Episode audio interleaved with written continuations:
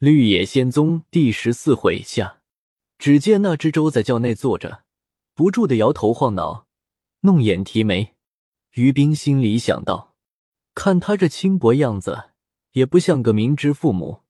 知州到了面前，几个兵丁指着于冰说道：“就是这秀才作怪。”那知州先将于冰上下一看，口里拿捏着金枪问道：“你是个什么人儿？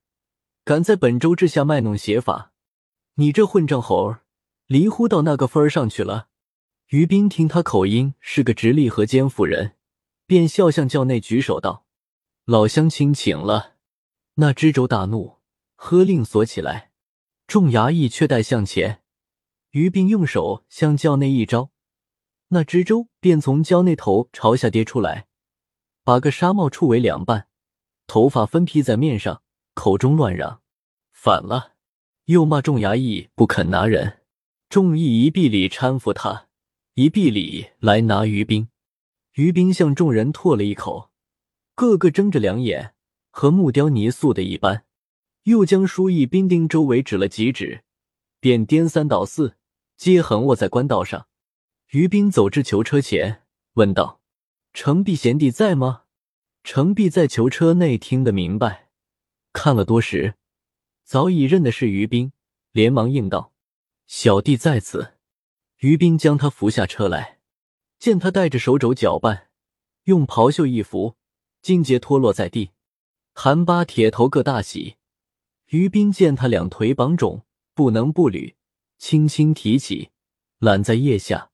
行动如飞，片刻走了十二三里，到一破庙中，程璧先与于斌磕了几个头，放声大哭道：“弟今日莫非已死？与大哥幽冥相会吗？”于斌道：“青天白日，何为幽冥？”程璧却要诉说缘由。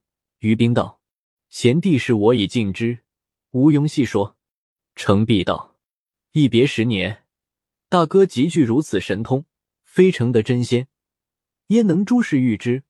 于兵将别后事，亦略言大概。程璧道：“天眷劳人，也不在大哥抛妻弃子一番。”说罢，又叩头不已。于兵道：“贤弟不必如此，有话只管相商。”程璧道：“弟同是知王振武、韩铁头等七人，据悉因救家兄陷于罗网，今弟脱离虎口。”怎忍使众友遭殃？杨肯大哥大发天地慈悲，也就度就度吧。于冰道：“贤弟，我今日救你，本是妙法七功，背反朝廷的事，皆因你身在道中，即能改过回头。于数年前避居范村，这番劫劳是迫于救兄，情有可原，故相救也。